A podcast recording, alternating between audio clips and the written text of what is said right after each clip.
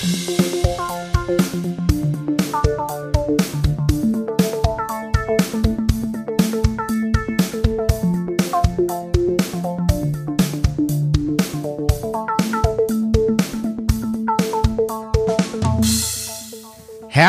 willkommen, liebe Freunde da draußen der äh, gepflegten Podcast-Unterhaltung. Die beleuchteten Brüder sind zurück. Die beleuchteten Brüder, das sind einmal ich, Tim, moin moin, und mir digital gegenüber sitzt Benny. Hallo, lieber Benny.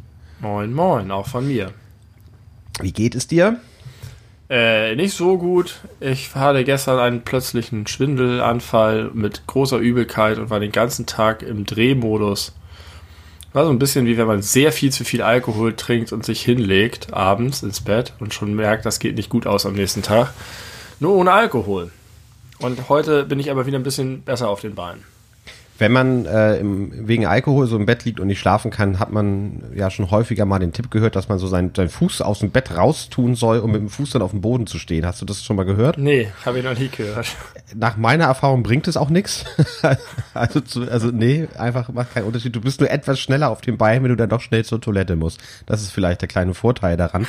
Aber dass man dadurch die sich drehende Welt anhält, das kann ich leider überhaupt nicht bestätigen. Vielleicht hätte das bei dir aber gestern was gebracht, wer weiß. Ja. Äh, ja, also Schwindel unklarer Genese, würde man als Mediziner dazu sagen. Und ähm, jetzt geht's dir aber wieder besser, das ist schön. Äh, es gibt aber eine kleine Besonderheit in der heutigen Folge. Vielleicht hört man das, unsere Stimmen sind noch ausgeruht, wir sind vielleicht noch nicht so richtig eingesprochen für den Tag. Wir lallen nicht. äh, es liegt Sehr möglicherweise besonders. daran, es ist äh, halb zwei, kurz nach halb zwei am Mittag. Nachmittag, früher Nachmittag. Oh, da müssen wir auch nochmal drüber reden. Von wann bis wann gehen, haben wir schon mal drüber geredet, ne? Von wann bis wann die wir- Tageszeiten wir, gehen. Habe ich eine sehr klare Einteilung. Okay, also ich würde sagen, früher Nachmittag. 13.34 Uhr, um ganz genau zu sein. Am 19. November, also einen Tag bevor wir diese Folge veröffentlichen werden. Ähm, das ist verschiedenen Dingen geschuldet. Es passt gerade einfach gut. Ich habe Urlaub, deswegen habe ich sowieso äh, sehr viel Freizeit und wegen deiner Schwindelei. Äh, du, du hast dich quasi in, in einen freien Tag geschwindelt. Könnte man so sagen. Habe allerdings trotzdem heute schon wieder äh, natürlich gearbeitet. Nicht natürlich, ich habe trotzdem wieder gearbeitet, weil wir gerade arschvoll Arbeit haben bei uns. Äh, aber jetzt bin ich damit durch und äh, bin auch schon wieder bessere Dinge. Und draußen vor meinem Fenster, Alter, hat eben ein Herbststurm getobt. Es ist jetzt richtig, wir sind jetzt ganz tief in, schon in diesem, es ist kaum noch was übrig vom Jahr. Ähm, die Blätter sind so, so senkrecht nach oben gepustet worden, es peitschte Regen quer, jetzt hat es sich gerade wieder beruhigt, aber da habe ich mich richtig, richtig heimelig hier gefühlt. Da Ja. habe ich mich auch gefreut, jetzt einen Podcast aufzunehmen, weil das, du hast recht, es ist eine komische Tageszeit für einen Podcast. Hatten wir noch nie, glaube ich. Nee, Ich war nein, immer, nein. immer abends. Immer abends bisher, ja. Immer abends und meistens mit irgendwelchen äh, Getränken dabei, die die Zunge gelockert haben. Das haben wir jetzt nicht, weil ganz so ein großes Problem ist noch nicht bei uns aufgetaucht bisher. Vielleicht sind wir auch nicht erfolgreiche Podcaster genug dafür. Stell dir das mal vor, wenn unser, wenn das unser einziger Job wäre, Podcasts aufzunehmen, weil wir damit so irrsinnig viel Geld verdienen würden, dann hätte ich auch kein Problem damit, schon um halb zwei betrunken hier rumzusitzen. Ich, habe da gerade drüber nachgedacht, wir haben ja hier, das kennst du, äh, haben überlegt, hinten diesen Hühnerstall, ob man den nicht zu so einer Art Mini-Wohnung ausbauen könnte. Ja. Und neulich fiel es uns wie Schuppen von den Augen, dass äh, unsere Doppelgarage, aus irgendeinem Grund haben wir zwei Garagen, dass man die wesentlich besser äh, und kostengünstiger und schneller und cooler ausbauen könnte. Als Wohnung. Als so eine Art Apartment, ja. Aha. Und da habe ich dann irgendwann nochmal weitergesponnen und gedacht, das wäre einfach ein super gutes Aufnahmestudio. Für Sprache jetzt meinst du? Ja, und, und Videos und alles. Also wenn, das ist halt so, weiß ich nicht, 70 Quadratmeter oder so. Und wenn man das ein bisschen nett ausbaut und da hast du einen direkten Zugang zum Keller mit Proberaum und, und äh, Badezimmer und so, das äh, wäre schon fett. Es würde mich sehr interessieren, was die Leute, die dich nicht kennen persönlich, ne, was die eigentlich für ein Bild von dir haben. Man hört immer, du hast Hühner im Garten, in deinem großen Garten. Jetzt äh, erzählst du von einer 70 Quadratmeter Doppelgarage, ein Proberaum im Keller. Äh, du weißt nicht, ob du das, wo du rausgehst aus deiner Wohnung, ob du das Terrasse oder doch Balkon nennen sollst. Ich habe auch einen Wald. Du hast auch einen Wald, du hast Wald eine mit- Sauna. Mit dem Beach. Die Sauna ist noch nicht in Funktion. Nee, aber trotzdem Was hast du eine. Die müsste auch weichen, wenn die, wenn die Wohnung, also die Garage ausgebaut wird, denn sie steht derzeit in der Garage. Es gibt Leute, die haben nicht mal eine 70 Quadratmeter Wohnung und du. Ja, ich zum Beispiel früher. Ja, richtig. Viele Mein Leute gibt es sogar, die mein, keine mein Wohnzimmer ist größer als meine erste Wohnung.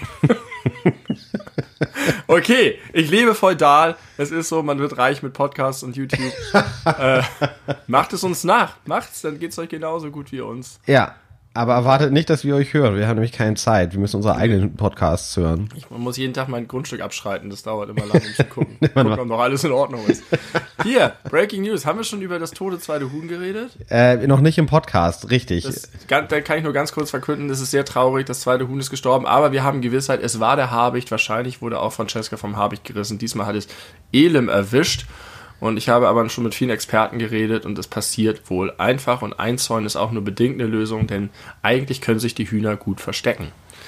Ähm, da kommt ein Habicht, dann ruft einer, alle wutschen weg. Besser ist, wenn man einen Hahn hat, der passt besser auf. Und noch besser ist, wenn man Kampfhühner hat, die äh, gehen dann auf den Habicht zu und prügeln den kaputt. Ähm, ja, unsere Nachbarin hat den Habicht in flagranti erwischt wie er sich an unserem Huhn verlustiert hat. Es war ganz schön Schreck und ganz schön schrecklich. Inzwischen bin ich aber, wie man an meiner fröhlichen Erzählweise hört, ein bisschen drüber hinweg. Und jetzt überlegen wir, ob wir uns drei weitere Hühner holen und wir wollen jetzt tatsächlich ein Außengehege mit Vogelnetz bauen für die Zeiten, in der wir nicht da sind. Und gestern habe ich den Habicht vertrieben. Ehrlich? Hast du, bist du Und zwar war das zwischen zwei Makotzen äh, bin ich kurz rausgegangen, um frische Luft zu holen. Und als ich raustrat, flog der Habicht mit seinen Schwingen sofort weg von unserem Grundstück. Und ich traf die beiden äh, überbleibenden Hühner Elefant und Lotte im Unterholz. Äh, und dann, als ich dann da war, sind die vielleicht, das habe ich noch nie gesehen, so schnell gerannt in den Stall und haben sich da versteckt. Aufregend ist das. Ich Wir weiß, haben hier das, das wilde Leben. Ich weiß gar nicht, wie ein Habicht aussieht wie ein bisschen wie eine Eule, aber mit einem, äh, nicht, nicht so einem Eulenkopf. Also sehr groß, federig, auch so Beine wie so eine Eule, aber hat eben mehr so einen Raubvogelkopf als so einen gemütlichen Eulenkopf. So ein, so ein Hackschnabel wahrscheinlich. Ja. Okay, krass. Ähm, ja, Elem, Elem, äh, Rest in Peace. Ich habe mich gefragt, äh, ob wir wohl jetzt auch für Elem eine Schweigeminute machen, wie wir es für Francesca mhm. getan haben. Und dann habe ich aber überlegt, weil ich ja schon wusste, dass ihr gegebenenfalls euch drei neue Hühner dazu holen werdet, dass es bedeuten würde, noch mindestens äh, sechsmal irgendwann zu schweigen im Podcast. Das, ich glaube, das ist nicht so witzig. Das hält keiner aus. Hält keiner Vor allem aus. wir nicht. Und außerdem muss man auch sagen, Francesca war auch einfach schon das besonderste Huhn und hat es deswegen eher verdient gehabt als Elem. Elem war eigentlich immer nur so mit dabei. Ich meine, es ist doof jetzt, weil die zu dritt schon eine geilere Gang waren als zu zweit und die brauchen auch Gesellschaft. Aber Elim war von allen auf jeden Fall das charakterloseste Huhn und das war, man konnte immer nur dann erkennen, dass es Elim war, wenn Elefant auch dabei ist, weil man sie sonst nicht auseinanderhalten konnte. Ja, deswegen, das kann man ja auch nochmal sagen, war ganz lange nicht ganz klar, ob es jetzt Elim oder Elefant erwischt hat. Richtig. Die ersten Nachrichten sprachen eigentlich von einem Tod von Elefant. Ja. Hm. Nee, Elefant ist kicking and alive. Äh, war aber ein paar Tage echt verstört. Ja, alle beide, ne? Ja, ja. Die hat, man hat gemerkt, dass die das traumatisiert hat. Aber gut, genug von den Hühnern. Äh, ich kann noch vermelden, wir haben eine neue Zuhörerin. Oh. Nämlich, ja, eine begeisterte Zuhörerin, eine sehr loyale. Und wer sind die loyalsten Fans von einem selber? Die eigenen Eltern. Meine Mama hört uns jetzt zu. Liebe Grüße. Also, wenn sie in dieser Folge angekommen ist, das dauert, obwohl wahrscheinlich hört sie das binge, binge hier, sie listen bin, binge das ja. ja, sehr gern. Oh Gott, oh Gott. äh, liebe Benny Mama, äh, alles, was du über mich erfahren hast, ist leider wahr. Äh, aber ich hoffe, das, das wird mein Bild äh, bei dir nicht, nicht, nicht verschlechtern. Schön. Also ihr erstes Feedback nach drei Folgen ist, erstens, man merkt, dass ich das Kind meiner Eltern bin, was ich komischerweise als eine Art Eigenlob von meiner Mutter aufgenommen habe. Und das spricht für ein großes Selbstbewusstsein. Deinerseits. Ja, meinerseits wiederum, ja. ja. ja. Mhm. Und zweitens sagte sie, dass wir beide einfach Arsch auf Eimer passen. Dass man das einfach so sehr merkt, dass äh, wir super gut zusammenpassen. Und dann hatte ich noch gesagt, ja, die späteren Folgen, die wären noch viel besser. Am Anfang mussten wir uns ein bisschen eingrooven. Da schrieb sie nur zurück. Ich finde alles toll, Ausrufezeichen. Wie so eine, weiß ich nicht, begeisterte, begeisterte Eltern bei der sehr schlechten Aufführung der Schulklasse, die aus dem Klatschen und Jubeln gar nicht mehr rauskommen. Abgesehen davon, dass unsere Aufführung nicht sehr schlecht ist, möchte ich mal sagen, so objektiv. Nein, aber ich möchte trotzdem sagen, dass das Lob der eigenen Eltern ist nicht zwingend ein objektiver Maßstab. Das ist richtig.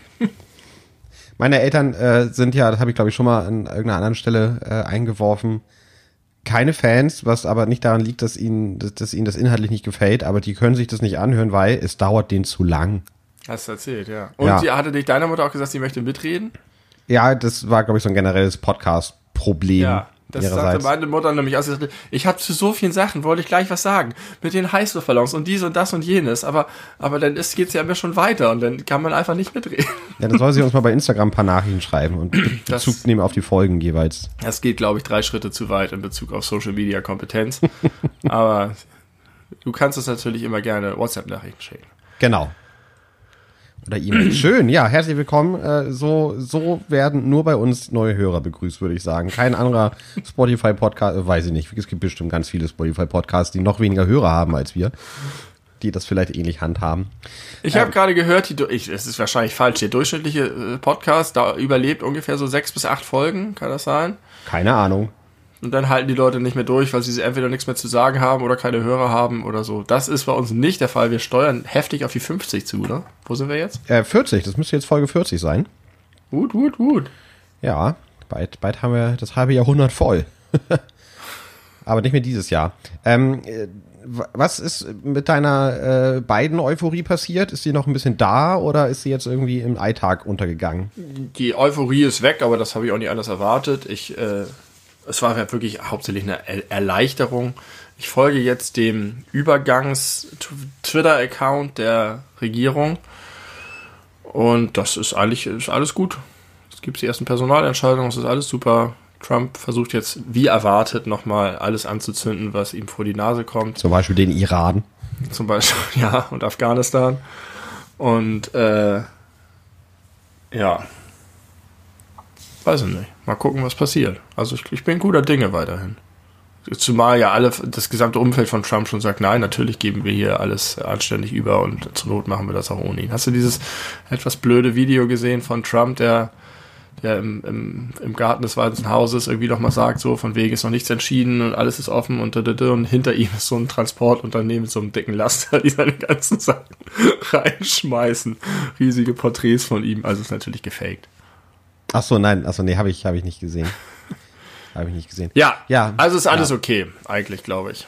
Soweit. Und Corona. was ich dir noch fragen wollte, hast du gestern äh, das so ein bisschen verfolgt mit der äh, Corona-Demo in Berlin? Ja, ich habe mich gefreut, dass auch mal Wasserwerfer gegen Idioten eingesetzt werden.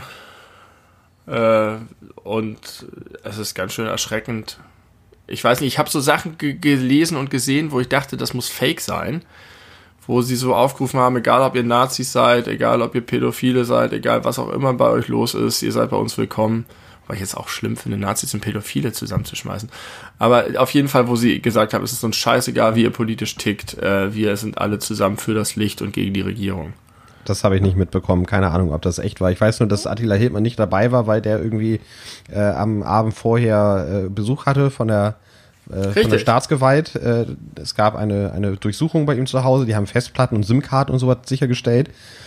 Äh, und deswegen war er nicht so wirklich äh, aktiv bei dieser Demo dabei, hatte wahrscheinlich andere Dinge zu regeln. Ja, der arme Kerl, ich meine, vielleicht waren da noch ganz viele andere Sachen von ihm drauf. Irgendwie seine veganen Rezepte, seine neuen Podcast-Folgen oder seine Porno-Vorlieben. Vielleicht auch das. Und jetzt hat er das alles nicht mehr. Jetzt hat er keine Vorlieben mehr. Ähm.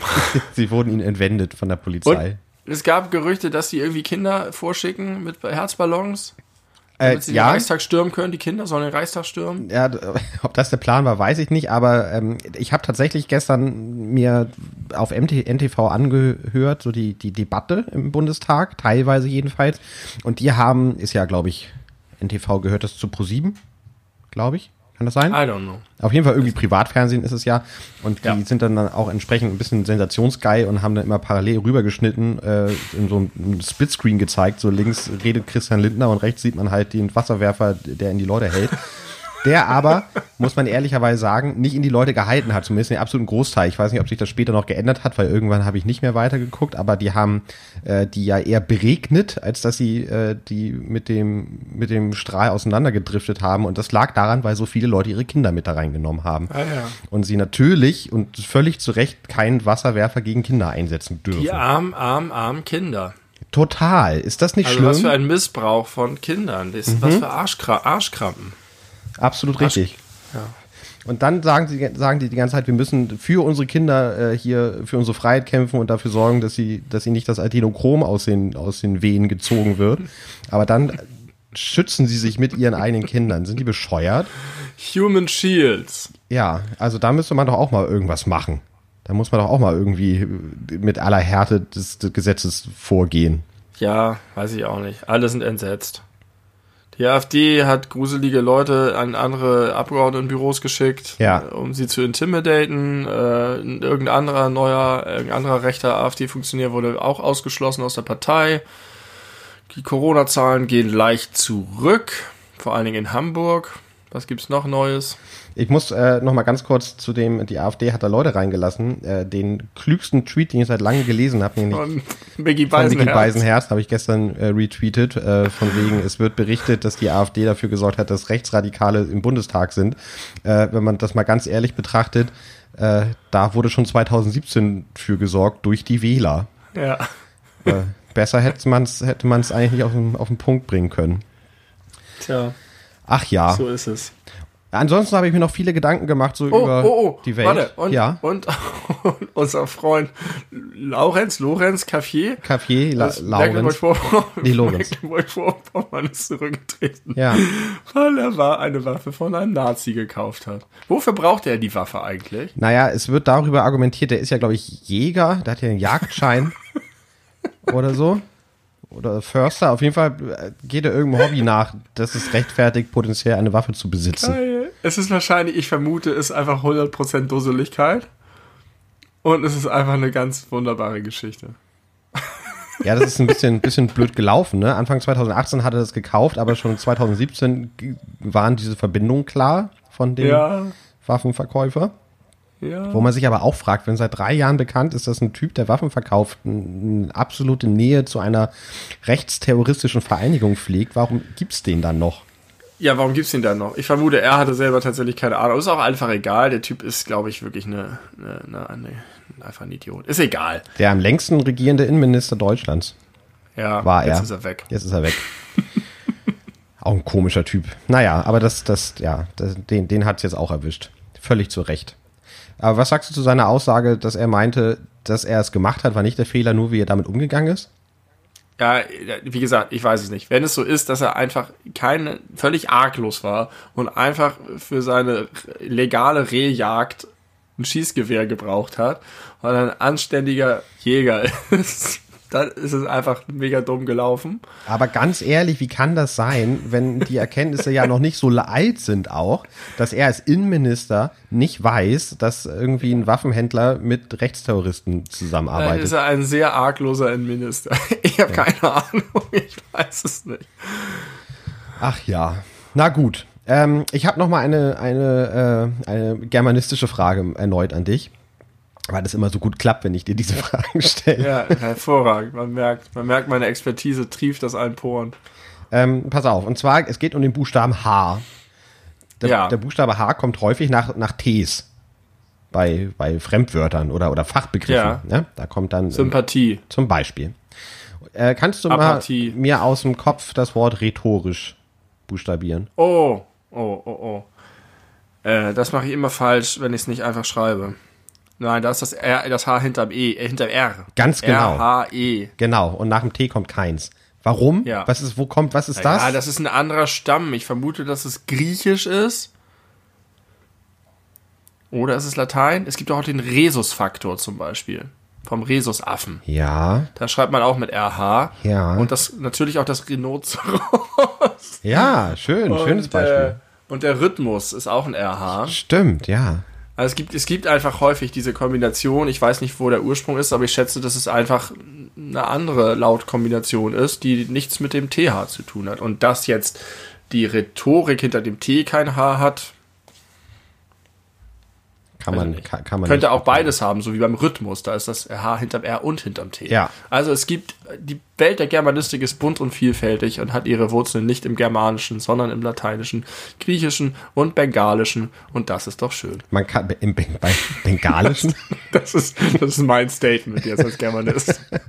Ja, auf jeden Fall kann man sehr, sehr froh darüber sein, dass wir nicht äh, in der Lage gewesen sind, jemals Deutsch lernen zu müssen als Nichtmuttersprachler. Ich glaube, das ist wirklich eine abgefuckte Sprache, wenn man es nicht von klein auf kann. Das sind halt die sehr vielen verschiedenen Einflüsse. Die zum Teil auch dann widersprüchlich sind. Und es gibt auch so geile Sachen wie Lautverschiebung. Das habe ich ja tatsächlich im Studium alles gelernt, dass du sehen kannst, je weiter du zurückgehst, dann verändert sich die Sprache. Dann geht sie übrigens auch näher ans Englische.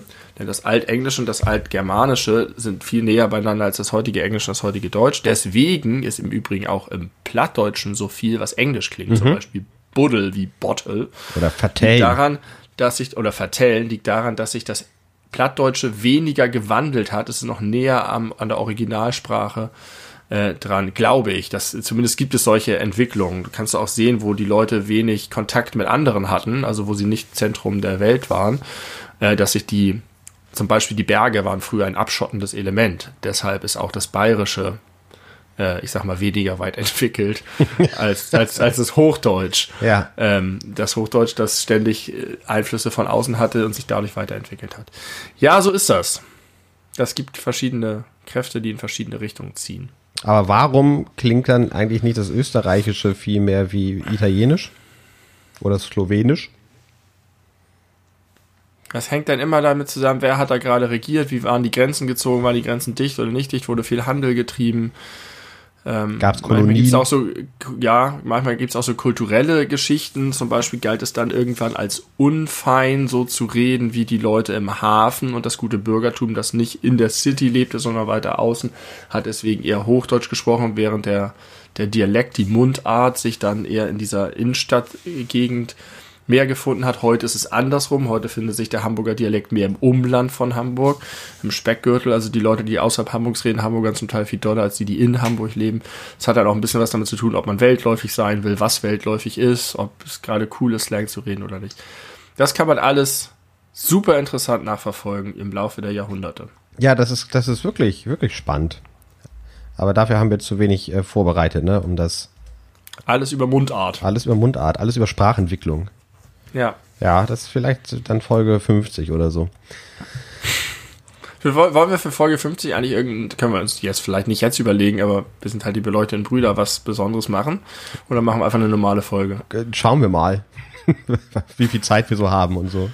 Äh, das, das, die kommt ja erst im nächsten Jahr, ne? Ja, auf das jeden Fall. Unser, aber wir machen, haben wir schon angekündigt, wir machen irgendwas zum Jahresende. Genau, unsere letzte Folge 2020 ohne, ohne wird ein Jahresrückblick. Corona-frei. Ein Corona-freier Jahresrückblick, ganz genau. Ja. Die Idee finde ich immer noch toll. Und das werde ich dann auch zumindest, also ich weiß nicht, ob du es auch machst, aber ich werde es auf jeden Fall ein bisschen vorbereiten. Das habe ich mir fest vorgenommen. Ja. Ich, ich überrasche dich damit, ob ich mich vorbereite oder nicht. Ja, ich glaube nicht, dass ich überrascht werden äh, werde von dir. Oh, guck mal, mein Telefon klingelt. Jetzt klingelt das Telefon. Beim Podcast. Da muss ich mal kurz rangehen. ist gut. Ist okay mit einem Podcast? Ja, wir machen eine China-Pause. Bis gleich. Alles klar, bis gleich.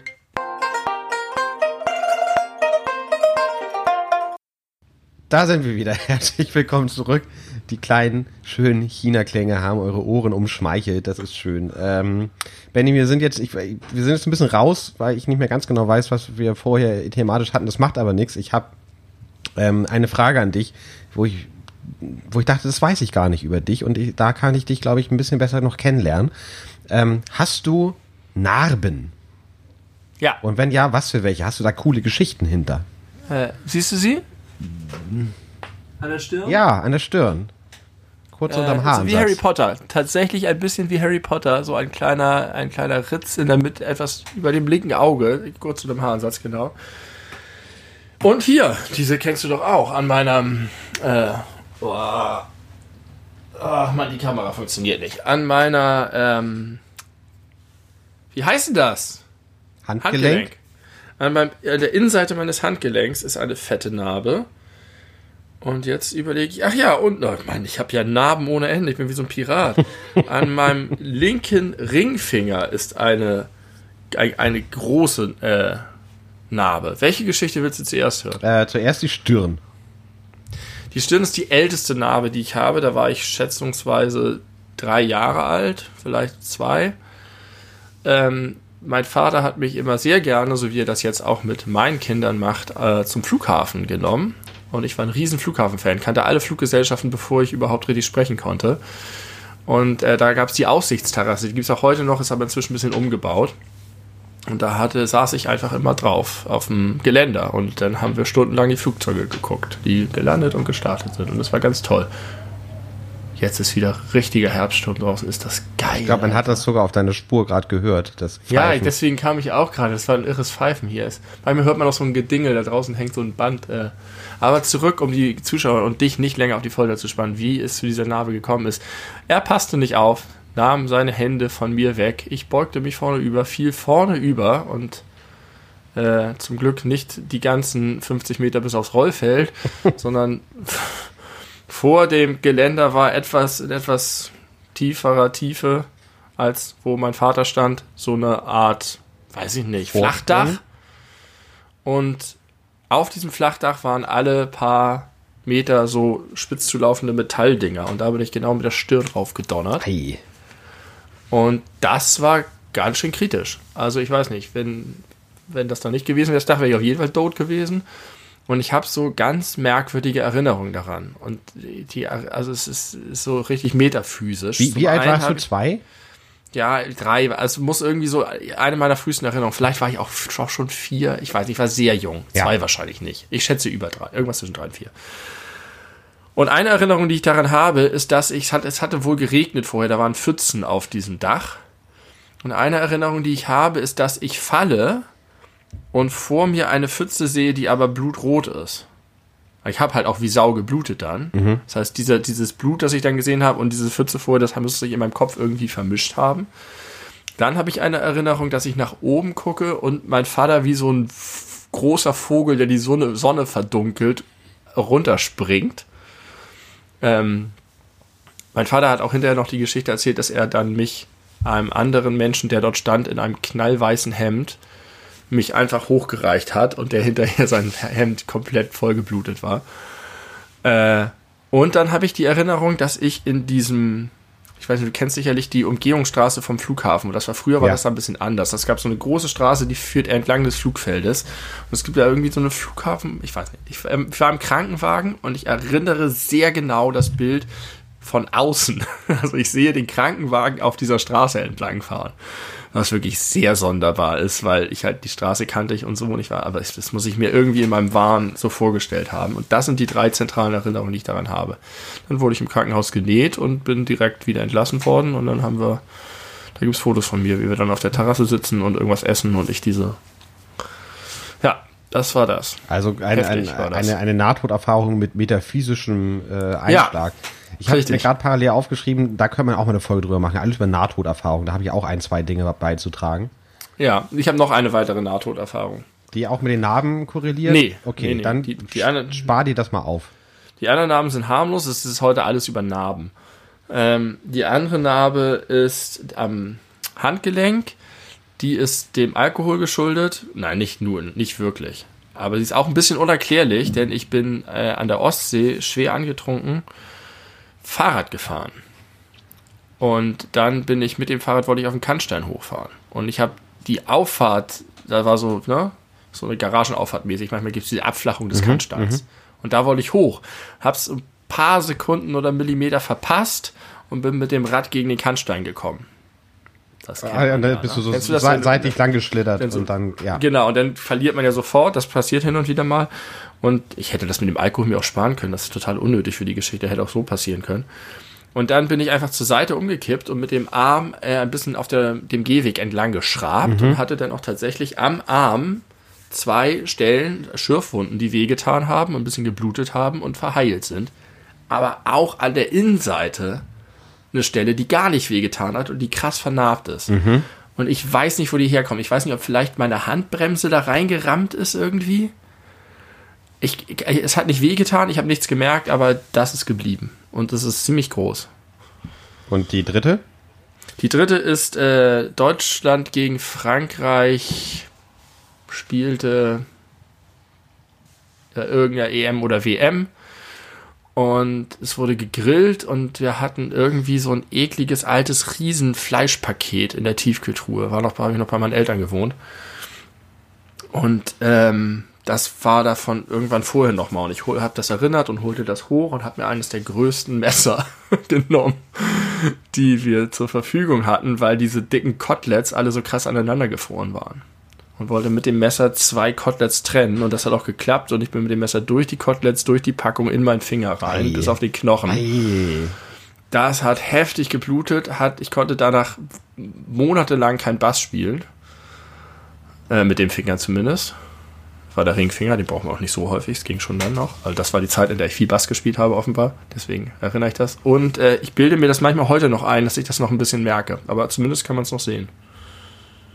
Ah ja, okay. Aber das, das sind es nur die drei, ersten drei, die dir einfallen. Dass du hast nee, ich glaube, mehr. ich glaube, das sind alle. Ah, ich glaube, wie ein Pirat. so, und deine? Ich habe, glaube ich, ich habe auch nicht so viel. Also ich habe natürlich, die kann ich jetzt nicht zeigen, die können die zeigen, aber das, das bringt jetzt nichts. Ich habe natürlich eine Blinddarmnarbe. Mir wurde der Blinddarm ah, ja. entfernt mit elf. Die sieht man leicht. Die Narbe jetzt oder das Blinddarm entfernen? Das Blinddarm entfernen. Ich weiß, dass ich als Kind immer Angst, weil das viele hatten und ich hatte immer Angst, dass mich das auch trifft. Ich habe meinen Blinddarm noch. Ähm, da haben wir drüber gesprochen bei, bei der Folge Alles über Partys, dass ich so schlimme Schmerzen hatte, weil ich an dem Abend davor äh, Bier ausgeschenkt habe als Elfjähriger. Ah. Äh, das, das war vorher war das ganz furchtbar. Also das war wirklich, Richtig. ich, ich habe neulich die, habe ich mich ja die Frage gestellt, was waren wohl die schlimmsten Schmerzen, an die ich mich erinnern kann, so körperlich. Ja. Und da ist mir einfach das eingefallen, weil das schon wirklich, wirklich unangenehm ist, wenn der, wenn sich im Bauchraum irgendwas entzündet. Äh, und danach war das nicht so schlimm. Ich glaube, ich habe vier Tage im Krankenhaus gelegen, das wären heute auch nur noch maximal zwei. Und die OP selber? War das Vollnarkose? Ja, ja, Vollnarkose. Die einzige Vollnarkose meines Lebens. Ah, ich hatte schon mehrere. Die waren alle geil ja, die war nicht, nicht geil. Die war aber auch nicht schlecht. Die war einfach, ich habe einfach das meiste vergessen. Ich finde, das Krasse bei Vollnarkose ist tatsächlich dieses, weißt du, wach, also du hast, wenn du schläfst, egal wie lange du schläfst, egal unter welchen Umständen du schläfst, wenn du aufwachst, merkst du, dass du geschlafen hast. Ja. Manchmal hat man das, dass man richtig tief geschlafen hat, dass du denkst, krass, habe ich geschlafen und es sind zehn Stunden vergangen. Aber eigentlich hast du ein Gefühl davon, dass Zeit vergangen ist. Und bei der Vollnarkose nicht. Das ist wirklich so, als wenn du gebeamt wirst in der Zeit. Und du bist an einem anderen Ort plötzlich. Du bist weg und du wachst auf und es ist keine Zeit vergangen. Und du bist völlig desorientiert. Das finde ich geil. Das ist wie so ein krasser, weiß ich nicht, eine krasse Drogenerfahrung oder so. Geile Desorientierung. Ja, genau. Das ja. ist eine Narbe. Dann habe ich eine hier am, am Daumen Nee, andere Seite. Link, linkes, linkes Daumen, Grundgelenk. Das kann ich dir jetzt über die Kamera, glaube ich, gar nicht zeigen, weil man es gar nicht so doll sieht. Da bin ich mit dem Fahrrad gestürzt auf dem Weg zum, äh, zur Schule. Da hatte ich meinen Sportbeutel, meinen Turnbeutel am, am Lenker hängen. Ja. Und äh, bin dann über eine Straße rüber und äh, habe dann eine Kurve, bin ich eine, eine Kurve gefahren und dabei ist der Sportbeutel ins Vorderrad gelangt und ich bin einfach äh, ja, über, über den Vorderreifen nach vorne weggefallen und dann irgendwie auf, die, auf der Hand gelandet. Das sieht man noch. Und sonst äh, habe ich sonst. Krass, das, das, weißt du, dass mich davon meine Tochter immer warnt? Das die sagt immer, Papa, du darfst keine Sachen am Fahrradlenker haben, sonst können die in die Speichen kommen. Ja, da hat deine Tochter absolut recht. Kluges Kind. Und ich sag, sag immer, ah, ich kann das. ich mach das seit, seit 30 Jahren. Ich möchte auch behaupten, dass man das vielleicht äh, erwachsen besser kann, als ich, keine Ahnung, wie alt ich da war, elf, zwölf so die Ecke, so gerade ja. äh, frisch auf dem Gymnasium ungefähr. Ich meine, ich hatte noch einen Tonbeutel, also ganz so alt kann ich nicht gewesen sein. Irgendwann hört das ja auf, ein Tonbeutel. ja, schade. Also die sind ja trendy, ne? Seit ein paar Jahren. Ja. Sind Tonbeutel total in. Das stimmt. Finde ich total beknackt, weil die so unpraktisch sind. Das einzig Gute daran ist, dass man sie sehr klein knüllen kann, aber die halten ja von nix die Form. Das ist ja einfach nur so ein blöder Sack halt. Ja. Da haben wir auch schon mal drüber gesprochen. Da habe ich den folgenden Spruch vergessen zu sagen: Fashion before Function, mein Freund da, äh, da, das ist ein Commitment, das man eingeht, dass man ja, aber, cool aber aussehen was möchte. Was ist ein Tonbeutel für eine Fashion? Wo sieht das cool aus? Das ist nicht cool. Das ist einfach nur gemacht. Das hat sich jemand ausgedacht. Ja, alle Trends hat sich irgendjemand ausgedacht. Ja, das stimmt. Ist doch immer alles Menschen gemacht. Aber irgendwo ist es häufig rooted. Es ist irgendwo ist es verwurzelt in irgendwas, was echt ist. Und Tonbeutel eine Coolness zu geben, das ist genauso absurd, wie das Jägermeister irgendwann plötzlich cool wurde. Na, ich finde tatsächlich, dass, also, dass, dass diese Tonbeutel erstmal also cooler aussehen als normale Rucksäcke. Period. Ja, dann nimmst du halt was weiß ich, irgendwelche geilen Taschen oder diese oder coole Rucksäcke oder ja, Rucksäcke haben auch was Spackiges, das stimmt schon. Alles, was nach Schulkind aussieht, ist uncool. Niemand will wie ein Schulkind aussehen und Turnbeutel sind der Inbegriff von Schulkinder sein. Ausnahme vielleicht noch vom Ranzen. Ranzen wäre, wenn sie einen Ranzen cool machen, dann das wäre noch noch besser oder schlechter, je nach Perspektive. Ja, das also ich glaube äh, Stell dir das vor Alle Leute laufen mit so einem, Mit so einem Ränzel. Schanze. Was ist, ein- warum sagen eigentlich manche Leute Ränzel und manche Ranzen und manche Tornister? Ist das alles austauschbar? Tornister? Tornister. Moment mal, was? Tornister. nee, das kenne ich nicht. Doch, Tornister. Hast du noch nie gehört? Tornister Oh, ich ist einfach ein Synonym für Ränzel oder Ranzen. Krass. Tornister. Ich glaube, das ist auch wieder lokale Mundart. Kann ich mir auch vorstellen. Aber habe ich häufiger schon in. Büchern gelesen. Ich möchte meinen Kindern keinen Ranzen geben, aber ich habe Angst, dass es einen Gruppenzwang geben wird, wenn es soweit ist. Ja, was, was wäre die Alternative? Irgendwie müssen sie ihre Rucksack. Sachen ja transportieren. Rucksack. Normalen E-Spec. Ja, irgend sowas, keine Ahnung. Ich hatte auch einen Rucksack. Ich hatte in der Grundschule hatte ich noch einen Ranzen und dann habe ich irgendwann das durch einen Rucksack ersetzt. Ja, so wie jeder Mensch, glaube ich. Bist ja, innerhalb der Grundschule noch. Innerhalb der Grundschule noch. Nee, bei mir kam es, glaube ich, erst später. Ich weiß, mein allererster äh, Ranzen hatte hässliche Clowns drauf und war lila. Und ich weiß gar nicht, warum ich mich für den entschieden habe. Ich glaube, ich wollte nur schnell aus dem Laden raus oder so, keine Ahnung. Das, war blau mit Emojis, aber damals hießen sie noch nicht Emojis. sondern Smileys. Ja. Aber es waren halt verschiedene. Es waren nicht nur Smileys, sondern es waren verschiedene Charakterköpfe als Smileys. Charak- also Emojis halt. Ja, okay. Und dann habe ich noch Narben, äh, kleine Triggerwarnung äh, zum Thema selbstverletzenden Verhalten. Äh, ich hatte durchaus äh, längere Phasen in meiner, äh, beim Heranwachsen in meiner Jugend, das weißt du natürlich, lieber Benny, aber die da draußen nicht, wo ich äh, meinte, mir aus äh, psychischen Drucksituationen heraushelfen zu können, indem ich mir mit verschiedenen Werkzeugen die Unterarme aufschneide. Und da sind auch äh, einige Narben entstanden. Die, die, heftigste, glaube ich, an meinem rechten Oberarm, da habe ich, kennst du diese kleinen Präzisionsschraubenzieher, womit man so, Ja, ja, ja, ja. ja, da, das, äh, davon, davon die Schlitzvariante. da, Natürlich. ich sag ich mal, ist der Name Schlitzschraubenzieher, äh, aber Programm. Alter, kann ich dich da eine, wo wir schon bei der Trigger, ja, wir haben schon eine Triggerwarnung, Ja. kann ich dir da eine Frage Natürlich. Ähm, ich selber habe mich nie ver absichtlich verletzt. Und es ist aber ja weit verbreitet. Ja. Es ist so weit verbreitet, dass man den Eindruck hat, es ist so ähnlich wie, das ist jetzt wirklich, also das ist jetzt ganz schlimm, was ich sage, wirklich. Ich hoffe, es nimmt mir niemand krumm. Vor allem diesen Vergleich. Es gibt sehr viele Leute, die glauben, dass sie laktoseintolerant sind. Und ich, ich habe ich hab eine Warnung, das ist sehr, sehr selbstkritisch. Und äh, ich habe mal eine Statistik darüber gesehen, wie viele Leute laktoseintolerant sind und wie viel Prozent laktoseintolerante Produkte verkauft werden. Und es ist ein Faktor von 10 oder so. Also zehnmal so viele Leute kaufen laktosefreie Produkte, wie sie es eigentlich nötig hätten. Und ich kenne auch Leute, die glauben, dass sie Lebensmittelunverträglichkeiten haben, obwohl sie es nicht haben, so Hypochonder. Und ich hatte auch immer den Eindruck, natürlich, es gibt sehr viele Leute, die aus den verschiedensten Gründen sich selber Sch- Schmerzen zufügen und sich ritzen. Aber ich hatte auch immer den Eindruck, es sind so viele. Ist das mein Handy? Ja. Dann muss ich gleich zurückrufen. Dann machen wir gleich nochmal eine China-Pause. Aber ich muss meinen Punkt zu Ende bringen. Es sind so viele, dass, dass ich das Gefühl hatte, ein kleiner Prozentteil, und ich sage jetzt bewusst klein, ist möglicherweise, macht das aus so einer Art Lifestyle heraus. Also, dass es sozusagen nicht wirklich eine, eine psychische Disposition gibt, die das gerechtfertigt, sondern nach dem Motto, es ist edgy, es ist irgendwie dieses Emo, Teenie, sonst was Ding. Maybe. Das war nur Ja. eine Theorie, weil ich das Gefühl hatte, das machen so viele. Und deswegen wollte ich dich fragen, wie ist es bei dir gewesen? Was glaubst du jetzt rückblickend? Also zunächst mal möchte ich ganz kurz sagen, es gibt ja auch Gründe, laktosefreie Produkte zu kaufen, die nicht eine Laktoseintoleranz äh, zur Grundlage haben. Da kommt vielleicht der Aber Faktor nicht her. zehnmal so viele. Vielleicht nicht zehnmal. Ah, weiß ich nicht. Es gibt viele Ernährungsempfehlungen, die sagen, dass man tatsächlich Ja, auch du auf, auf. Kuhmilch und ähnliches verzichten sollte, möglich, Du möglichst. hast recht. Auch wenn man Aber nicht ich halte es dennoch für sehr wahrscheinlich, dass das viele Leute machen, weil sie es glauben und es Blödsinn. ist. Ja, das gibt's garantiert auch, gar keine Frage. Ähm, also, es ist ja tatsächlich nachgewiesen, dass Selbstverletzung äh, Endorphinausschüttung begünstigt. Und wenn es dir, wenn es dir halt schlecht geht, dann ist, äh, dann hat man halt häufig einen Mangel an Endorphin. Und dann äh, durch diese körperliche Reaktion fühlt man sich dann besser druckentlastet. Das heißt, dass ich mir gut vorstellen kann, dass viele Leute, vielleicht war es bei mir auch damals so, daran erinnere ich mich tatsächlich nicht mehr, wann, das, das, wann ich das das erste Mal gemacht habe, ähm, dass man das auch vielleicht macht, weil es edgy ist, weil es cool ist, weil es düster ist, weil man auch vielleicht Genau. äh, so einen Hang zu, zu sowas hat. Das hatte ich ja definitiv äh, in, meinen, in meinen Jugendjahren. Und dann aber doch merkt, dass wenn es einem wirklich schlecht geht, dass das auch körperlich, physisch etwas bringt und man äh, deswegen Ja. dann potenziell schwerer davon loskommt.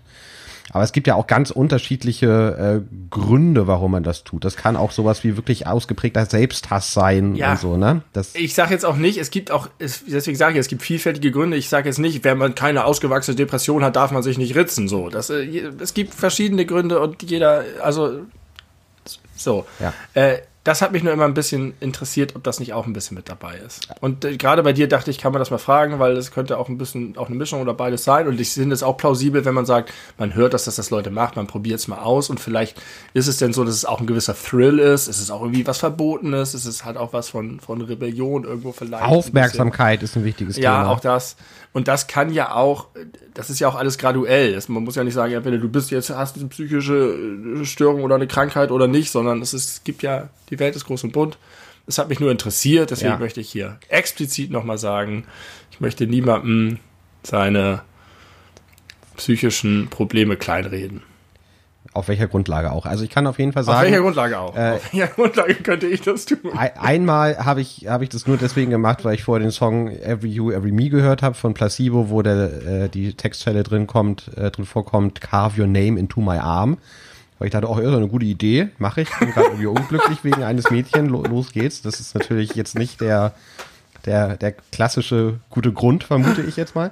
Und äh, das letzte Mal, glaube ich, dass ich das überhaupt gemacht habe, das ist ziemlich spät, das fällt mir jetzt gerade mal so auf, das finde ich ganz spannend. Da war ich 20 Hallo? aber da habe ich mir äh, nichts aufgeschnitten, da habe ich mir eine Hand, äh, eine, eine, eine Zigarette auf der Hand ausgedrückt. Und da habe ich auch noch eine, äh, eine kleine Narbe von auf dem Oh, geil, Handrücken. wie war denn das so? Das ist ja einfach, man sieht das im Film und das ist dann immer mega bad. Ja, ich glaube, das kam auch so ein bisschen äh, mit dazu, dass ich irgendwie irgendwie in dem Moment, da war ich weit entfernt von nüchtern und tatsächlich auch gerade irgendwie äh, in einer Liebeskummerphase. Und da habe ich dann irgendwie gedacht, ach naja, muss man ja vielleicht auch mal gemacht haben. Und wie war's? Äh, War's er hat, hat, war, war sehr schmerzhaft. Hat, hat es auch ein, war das ein andauernder Schmerz? Weil Verbrennungen dauern ja eigentlich immer, die, die tun ja lange. Ja, da hatte ich, hatte ich länger was von. Ah, scheiße. Also ich, ich bin ja nicht frei von solchen Gedanken. Das hatten wir ja schon mal, dass ich auch äh, so Gedankenspiele mache, was würde passieren, wenn ich jetzt und so. Call of the Void. Ja, genau, Call of the Void. Da bist du dem Call of the Void ganz schön gefolgt mit der Absolut. Zigarette. Genau. Krass, 20 und das ist noch nicht, also ja. Mann, Mann, Mann. Ja. Und äh, erinnerst du dich, ich kann mir vorstellen, dass wenn ich das mitbekommen habe, dass ich mein jüngeres Ich entrüstet, empört auf dich eingeredet hätte oder irgendwie. Nicht hätte, hast. Ha, ja, das war die Frage. Ha, haben wir darüber geredet damals? Ja, aber ich glaube äh, nicht immer so, wie ich mir das gewünscht hätte. Also ich kann mich ziemlich genau an einen Tag oder Abend erinnern, wo wir uns im Wacholderpark getroffen haben und das auch äh, relativ äh, frische Wunden an meinen Armen waren und ich wollte, dass du mich darauf ansprichst, aber du es einfach nicht getan hast. Zumindest irgendwie nicht direkt. Das, das sagst du da immer so. Äh, ja, keine Ahnung. Ich hätte mir jetzt auch vorstellen können, dass ich äh, schlecht, da, weiß nicht, ich hätte, könnte beides sein. Ich habe sowohl damals häufig mit Leuten, glaube ich, ganz heilend und positiv gesprochen, aber ich könnte mir auch vorstellen, dass ich anstatt zu fragen, Mensch, warum hast du das denn gemacht, was eigentlich vielleicht eine gute Reaktion wäre, gesagt hätte, bist du bescheuert? Hör auf damit. Ja, ja, ich, geht gar nicht. Das war, war glaube ich, eher deine Reaktion. Du hast es nicht, nicht akzeptiert, dass es eine Möglichkeit ist, damit irgendwie seinem Problem zu begegnen. Das klingt nach mir. Äh, gut, ich, es tut mir sehr leid. Wir gehen in die zweite Kinderpause für den Zuschauer. Es ist Zuhörer, es ist gar nicht so ein Problem. Aber äh, the, nicht The Void, sondern The Work called und das ist leider wichtig. Und ich muss kurz checken, ob es sehr wichtig ist. Und ähm, Genau, deswegen machen wir jetzt- beibringen. Ich, ich habe jetzt auch nicht so ein richtig äh, gutes Gewissen, weil ich ja hier fröhlich meinen Podcast vor mich her bimmelt. Das heißt, ich könnte durchaus auch arbeiten an meinem Arbeitstag. Deswegen machen wir noch eine China-Pause. Genau, das Ja? machen wir und danach starten wir unser Hauptthema für heute. Ah nee, du wolltest ja auch noch was sagen.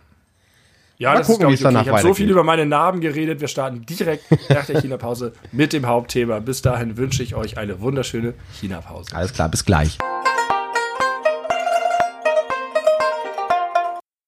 Da sind wir mal wieder zurück. Zweite China-Pause, macht ja nichts. Für euch vergeht da keine Zeit. Wir sind wieder da, wir sind frisch. Wir, ich habe mir Orangensaft geholt vorhin schon. Das bringt mich auch nach vorne. Und ich würde jetzt gerne, wenn du magst und keine Einwände äh, hast, äh, zu unserem Hauptthema überleiten.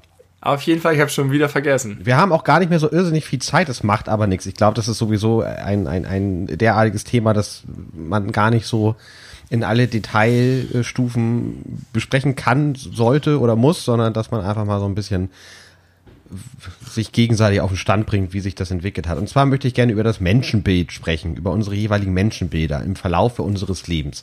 Und das hat auch ja. einen ganz konkreten äh, Grund, warum ich auf diese Idee gekommen bin. Ähm, auch, dass es vielleicht heute gut passen könnte. Ich lese seit einiger Zeit ein Buch, äh, was ich geschenkt bekommen habe. Das heißt Im Grunde gut. Von oh ja. Rutger irgendwas. Weiß ich. Ich glaube, davon hast du mir schon mal erzählt, im Podcast vielleicht. Kann das sein? Äh, ja, weiß ich nicht. Aber wenn, habe ich nicht, bin ich dann nicht ins, ins Detail gegangen. Ähm, Im Grunde gut ist von einem, genau, Rut, Rutger Bregmann heißt der Mann. Das ist ein junger Soziologe aus Holland, glaube ich, ein Holländer. Okay, das entschuldigt seinen Vornamen. Das entschuldigt seinen Vornamen, genau. Ist ja auch wichtig. Und sein, und sein Nachnamen. Ja, ansonsten müsste er sich schon ein bisschen rechtfertigen, finde ich, für Rutger oder seine Eltern zumindest. Ja, seine Eltern, ne? Es gibt ja auch Eltern, die würden ihr, ihr deutsches Kind gerne Charlie nennen. Da müsste man sich ja. auch äh, fragen, was ist da schiefgelaufen. Aber das ist ein anderes Thema. Also in dem Buch im Grunde gut geht es darum, wie der Name auch schon sagt, äh, dass äh, dieser Soziologe nach reichlicher Recherche verschiedenster äh, Dinge, was so die Menschheit angeht, zu dem Entschluss kommt, dass der Mensch im Grunde seines Herzens gut ist und nur Gutes will und man gar nicht Erklärung dafür braucht, warum Menschen Gutes tun, sondern man braucht immer nur Erklärung dafür, warum äh, die eigentlich guten Menschen Böses tun. Weil das auch sehr viel zielführender ist, weil die absolute, Groß, die absolute Großteil der Menschheit versucht, gut zu sein und Leuten zu helfen und äh, sich so zu verhalten, äh, ne, so nach dem kategorischen Imperativ von Kant, dass man ja. sich immer so verhalten sollte, wie man auch selber behandelt werden will. Und äh, das ist sehr spannend, weil er da halt auch hoch wissenschaftlich rangeht und mit vielen, ähm, mit vielen, ich sag mal, äh, Themen umgeht, die ja gerne zum Vorwand genommen werden, zu sagen, ja, aber guckt euch doch mal an, äh, hier die Nazis, da äh, ist ja wohl ein eindeutiges Zeichen dafür, dass, äh, dass die Menschen böse sind oder generell Krieg oder auch in kleinerem Maßstab dieses, dieses äh, Milgram-Experiment oder dieses, äh, dieses Gefängnisexperiment da, ne? Ja, richtig. Ähm, wo einfach äh, ganz kurz zusammengefasst man sagen kann, dass so wie es dargestellt wurde in der Öffentlichkeit von den Medien und auch von vielen Studien, die darauf folgten, äh, dass, dass die Schlussfolgerungen einfach nicht richtig sind, weil die Grundlage der Daten nicht richtig waren. Dass zum Beispiel diese Gefängniswärter bei diesem Ge Gefängnisexperiment äh, von den Leuten, die das Experiment veranstaltet haben, dazu gedrängt und getriezt wurden, sich kacke zu verhalten und die Leute leiden zu lassen. Und dass da auch viel gefaked wurde und dass da quasi hinter den Kulissen ganz viel Schmuh betrieben wurde, um ein bestimmtes Ergebnis zu erzielen. Da gibt es wohl wissenschaftliche Beweise für. Aber das hat mich auf jeden Fall dazu ge gebracht, lange Vorrede, ähm, dass es doch vielleicht interessant wäre, darüber nachzudenken, was ist denn eigentlich, äh, ja, was ist denn eigentlich meine und auch deine Einstellung? Ist der Mensch per se gut? Ist er per se böse oder weder noch? Was glaubst du? Und hat sich das im Laufe deines Lebens verändert? Da ich, als du das vorhin angekündigt hattest, hatte ich gedacht, ach prima, da erzählst du was dazu und dann kann ich daran anknüpfen, weil ich selber dazu gar nichts zu sagen habe. Und jetzt hast du nur drei Sätze am Anfang gesagt und ich habe mir schon hier einen Zettel vollgeschrieben äh, weil mir klar geworden ist, dass das voll das dicke Thema für mich ist. Als Kind habe ich, ich habe drei, mir hier drei Notizen gemacht. Das erste ist, darüber haben wir schon mal in einem anderen Podcast geredet. Da ging es um die Toten Hosen, glaube ich, und die Nazis. Ich weiß nicht, ob wir darüber im Podcast geredet haben. Auf jeden Fall das Lied von den Toten Hosen Willkommen in Deutschland, mhm. das jetzt aufgelegt wurde anlässlich Pegida dass äh, es mir damals so ging, dass ich das Lied merkwürdig fand, weil ich mir nicht vorstellen konnte, dass es Nazis in Deutschland gibt. Oder dass es Leute in Deutschland gibt, die andere hassen oder die diskriminierend, rassistisch oder sonst was sind. Weil mein Weltbild so, ich glaube, ich wurde nicht davon bewahrt, aber in meinem Umfeld war es sozusagen völlig klar. Und so bin ich auch aufgewachsen und groß geworden. Ähm, jeder Mensch ist gleich viel wert und es gibt erstmal keine Unterschiede. Und dieses Lied der Toten Hosen hat mich schwerst irritiert. Mhm. Und als dann aber die Nachrichten kamen mit brennenden Asylantenheim, das war ja alles die eine Zeit da mit, mit weiß ich nicht, mit Rostock und so, 92, glaube ich, oder? Keine Ahnung, ich weiß nicht. Ja, es ist genau, genau richtig, was du sagst. Ähm, da ist es eingesickert bei mir. Und als dann die Parteien ins Parlament kamen oder äh, teilweise in, in, bundesdeutsche Parlamente und äh, mehr, mehr als 0,0 Prozent geholt haben, wie NPD, DVU und REP, da war ich wirklich schockiert davon. Und ich konnte das nicht, nicht verstehen, weil das für mich war das so, die Nazis gab es und die waren früher und jetzt sind wir schlauer. Mhm. Das war mein Menschenbild. Jetzt mhm. weiß man, das war doof und jetzt sind wir nicht mehr so. Ähm, und das war für mich wirklich so ein, ein, kleiner Schock. Und dann bin ich natürlich größer geworden, habe die Welt kennengelernt und sie differenzierter gesehen und so weiter und so fort. Aber dass Menschen sozusagen überhaupt in der Lage sind, Böses zu tun, war irgendwie außerhalb meines Kosmos. Ähm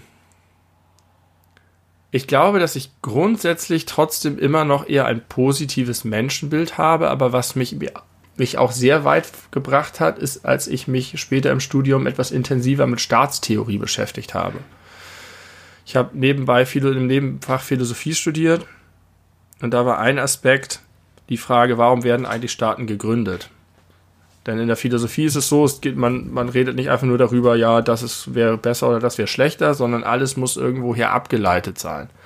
Und die Frage, warum wir überhaupt gut zueinander sein sollten, ist erstmal dadurch offen. Ist sozusagen nichts ist gesetzt.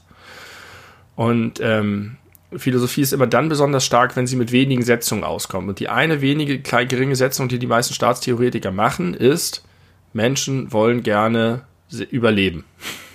Selbsterhaltungstrieb. Ja. Aber wenn du den Selbsterhaltungstrieb setzt, kannst du vom Selbsterhaltungstrieb alleine ungefähr runterbrechen, warum es Demokratie gibt und warum, warum es Staatsverträge gibt und warum es ähm, überhaupt Machtübertragung gibt.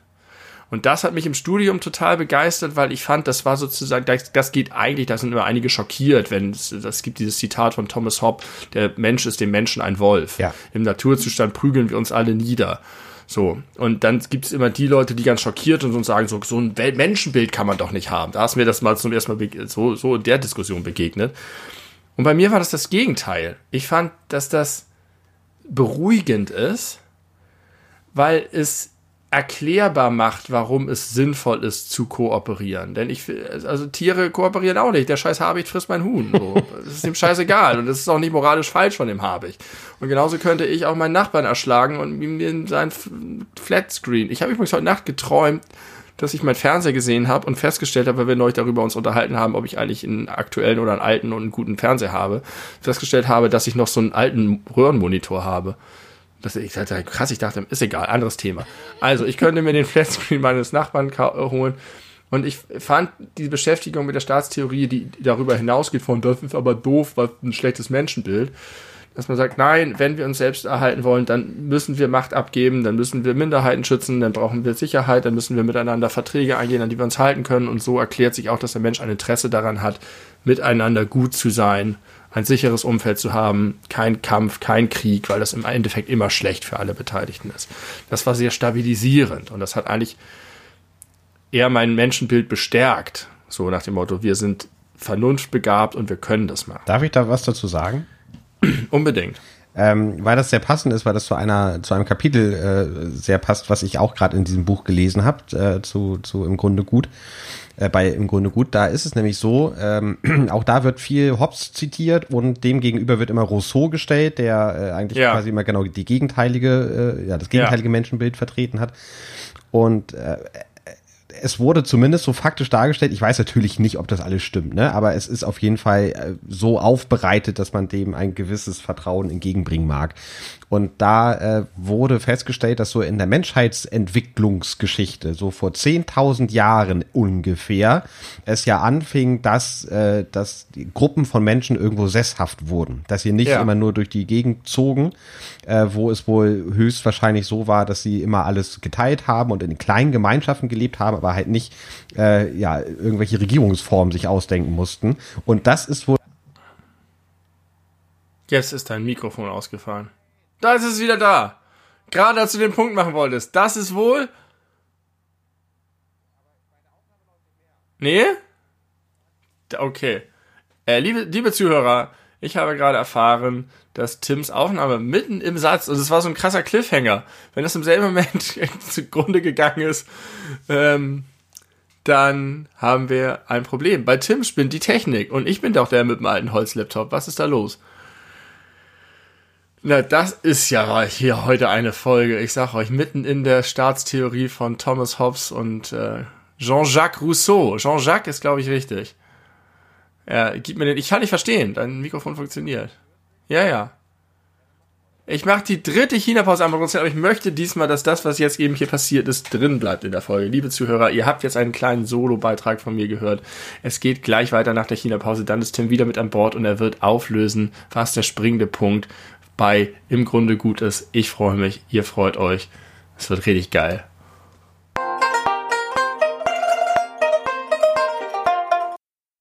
Ja, tut mir leid, Leute. Ich weiß nicht, was heute los ist hier mit der Technik. Ich hoffe, das ist jetzt auch das letzte Mal, dass hier irgendwas abgeschmiert ist äh, und dass jemand angerufen hat. Also ich äh, hoffe, das wird jetzt unterbrechungsfrei bis zum Ende durchlaufen. Also, wir waren bei Hobbes und Jean-Jacques Rousseau. Ähm, richtig? Du wolltest gerade einen wichtigen Punkt machen, du hattest mitten genau. im Satz aufgehört. Genau, der wichtige Punkt war, dass in dem Buch drin steht, dass vor 10.000 Jahren genau das aufhörte mit, dass die Leute irgendwie durch die Gegend zogen, sondern ja. sesshaft wurden. Und das auch der Moment war, wo Landwirtschaft äh, anfing, so äh, Landwirtschaft für viele, nicht nur für sich selbst oder für die eigene kleine Gruppe. Und dass das auch genau der, äh, der historische Zeitpunkt ist, wo Privatbesitz äh, erfunden wurde, letzten Endes. Ja. Und äh, aus derselben Zeit stammen die ersten Nachweise von kriegerischen Handlungen in Form von Kriegsgeräten, die irgendwie ausgebuddelt wurden. Das heißt, äh, Privatbesitz führt zu Krieg. Das ist so die, das habe ich mir jetzt so da rausgezogen. Also das heißt, dass diese, diese Staaten, äh, was du gesagt hast, die Leute haben sich in Staaten äh, organisiert, um eben halt äh, das Böse zu reglementieren und äh, um den Selbsterhaltungstrieb aufrechtzuerhalten. Das ist dann, glaube ich, nur eingeschränkt richtig. Vermutlich musste das sein, weil die Menschen so viele geworden sind und nicht mehr einfach in kleinen Horden durch die Gegend ziehen konnten, äh, weil nicht mehr genügend Platz war dort vor Ort, weil zum Beispiel die Berge als Begrenzung irgendwo waren. Ähm, aber dass es erst dann problematisch wird, wenn viele Menschen auf einen Haufen sind. Ja, aber also ich finde, das ist nicht wirklich ein Widerspruch, denn die, die Einheiten werden halt größer und äh, damals gab es halt tausend zerstrittene kleine Königreiche innerhalb Deutschlands. Das heißt damals, also zu einer Zeit gab es das. Jetzt haben wir ein geeintes, wiedervereinigtes Bundesrepublik in einem einigermaßen geeinten Europa und es gibt äh, komplett weltweite Organisationen. Das heißt, es ist schon so, dass das Streben nach Sicherheit langfristig auch zu Stabilität führen kann. Natürlich gibt es immer wieder Elemente, wo es denn für ein Individuum von Vorteil ist, äh, kriegerisch zu sein und Verträge zu brechen. Aber gesamtgesellschaftlich ist es schon sehr sinnvoll. Und ich war, das ist jetzt ein bisschen Nerd-Sprech, aber ich fand Rousseau immer doof, weil ich das Gefühl hatte, er hat Hobbes nicht verstanden. Und war so wie einer dieser Philosophiestudenten in meinem Seminar, die davon ganz äh, angewidert waren von dieser Weltsicht und ich glaube, es ist einfach nicht richtig verstanden worden. Aber egal. Ähm, das war auf jeden Fall für mich super interessant. Und das Dritte, was mir dazu eingefallen ist, ist, es wird häufig so ein bisschen über die Darstellung zum Beispiel von Hitler geredet. Es gab damals beim Film Der Untergang die Frage, darf man Hitler eigentlich menschlich darstellen? Und einige haben gesagt, nein, das ist, äh, wenn er mit seiner Sekretärin rumscherzt, das ist nicht gut. Und ich war immer der Ansicht, auf jeden Fall. Und ja, denn es ist viel einfacher, eine große Nazi-Wolke an die Wand zu malen und sagen, da ist das Böse und wir sind ja nicht böse und das Böse müssen wir bekämpfen, aber wir tragen es nicht in uns, deswegen ist es alles mega easy und kein Problem. Als wenn man Hitler als Menschen darstellt, der Gründe für sein Tun hatte, die möglicherweise sogar in Teilen nachvollziehbar waren, weil das das Ganze zum einen viel bedrohlicher macht und das Ganze viel echter macht und viel wichtiger macht, Dinge zu, Dinge, Maßnahmen zu unternehmen, die darüber hinausgehen, dass ich sage, wer böse ist, den schieße ich tot. Nämlich, wir müssen uns Strukturen geben, die unsere Demokratie sichern, die unsere, unseren Frieden sichern, die auf Kooperation aus, abzielen. Und wir müssen Sicherheiten dafür schaffen, dass solche Leute nicht in Machtpositionen kommen. Beziehungsweise ihre Machtposition dann so ausnutzen. Und da hatte ich neulich Entschuldigung, das ist auch mein letzter Punkt zu, diesem, zu dieser Frage.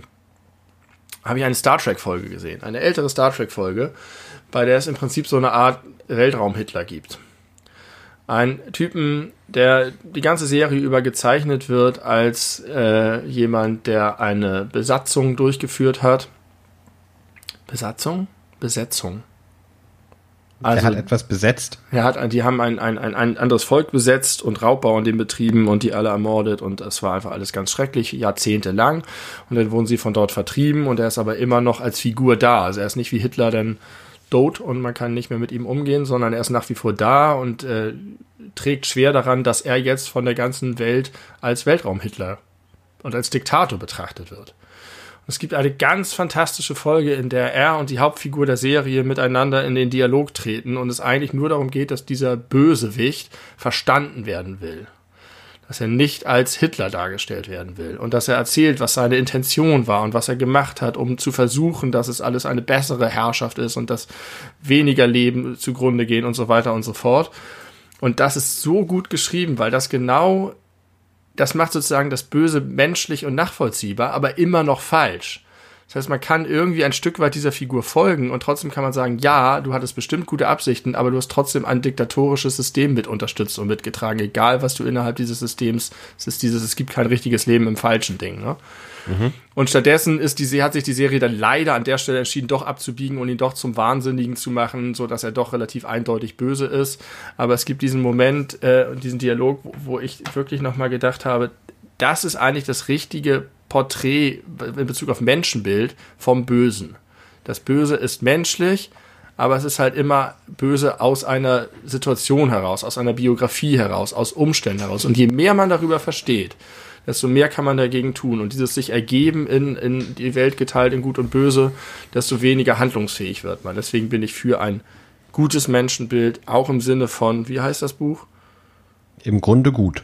Im Grunde gut und trotzdem kann daraus dein Hitler werden oder dein Guldukat oder dein Donald Trump oder wer auch immer, wen auch immer du da hinstellen möchtest als, als Evil Guy.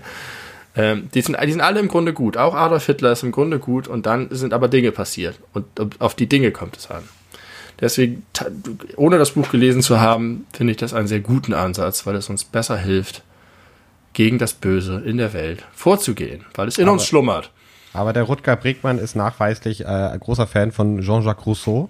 Ja, das dachte ich mir schon. Das wollte ich nämlich eigentlich sagen. Das sind nämlich diese ganzen romantisierenden Leute, die, die dieses eigentlich vertreten. Denn ich glaube, es schließt sich nicht aus. Ich glaube, du kannst, äh, kannst Rousseau wegschmeißen und trotzdem ein gutes Menschenbild haben. Aber Rousseau ist immer der Romantisierte, der sagt, es ist doch eigentlich alles und wir müssen doch. Und ist auch für, für sehr viele Linke eine wichtige philosophische Figur.